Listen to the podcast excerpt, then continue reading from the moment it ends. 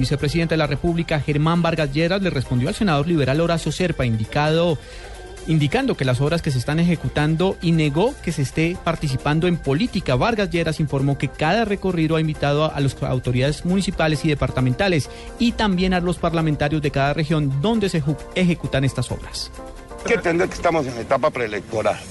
Me quieren desde hace rato cazar una polémica y una controversia provocándome. Yo no estoy participando en las actividades electorales. Una semana me atacan con lo de la paz, otra con estas afirmaciones. No, las elecciones van por un lado y la ejecución de los programas del gobierno por otro. ¿Usted cree que sería razonable que este puente no lo habilitáramos hoy y tuviéramos que esperar un mes a que terminaran las elecciones para que la gente pudiera hacer uso del puente? En otras noticias, tres avionetas, tres personas murieron cuando una avioneta tipo Cessna 208 con matrícula PRMIC en la que viajaban se accidentó en zona rural del municipio de Yumbo, en el departamento del Valle del Cauca. El comandante de bomberos de esta región, el capitán Alberto Valencia, confirmó que en el accidente no hubo sobrevivientes.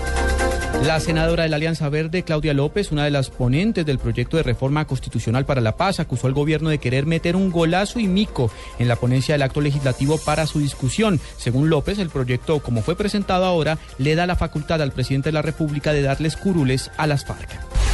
La Policía Nacional capturó a José Coral Vivas, candidato a la gobernación de Putumayo. El político está vinculado a una investigación por supuesto favorecimiento a grupos armados ilegales, entre ellos una estructura criminal conocida como la COSTRU.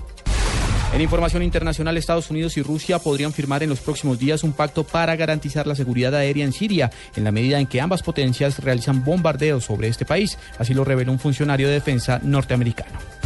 Ampliación de estas y otras informaciones en blurradio.com. Continúen con Blog Deportivo.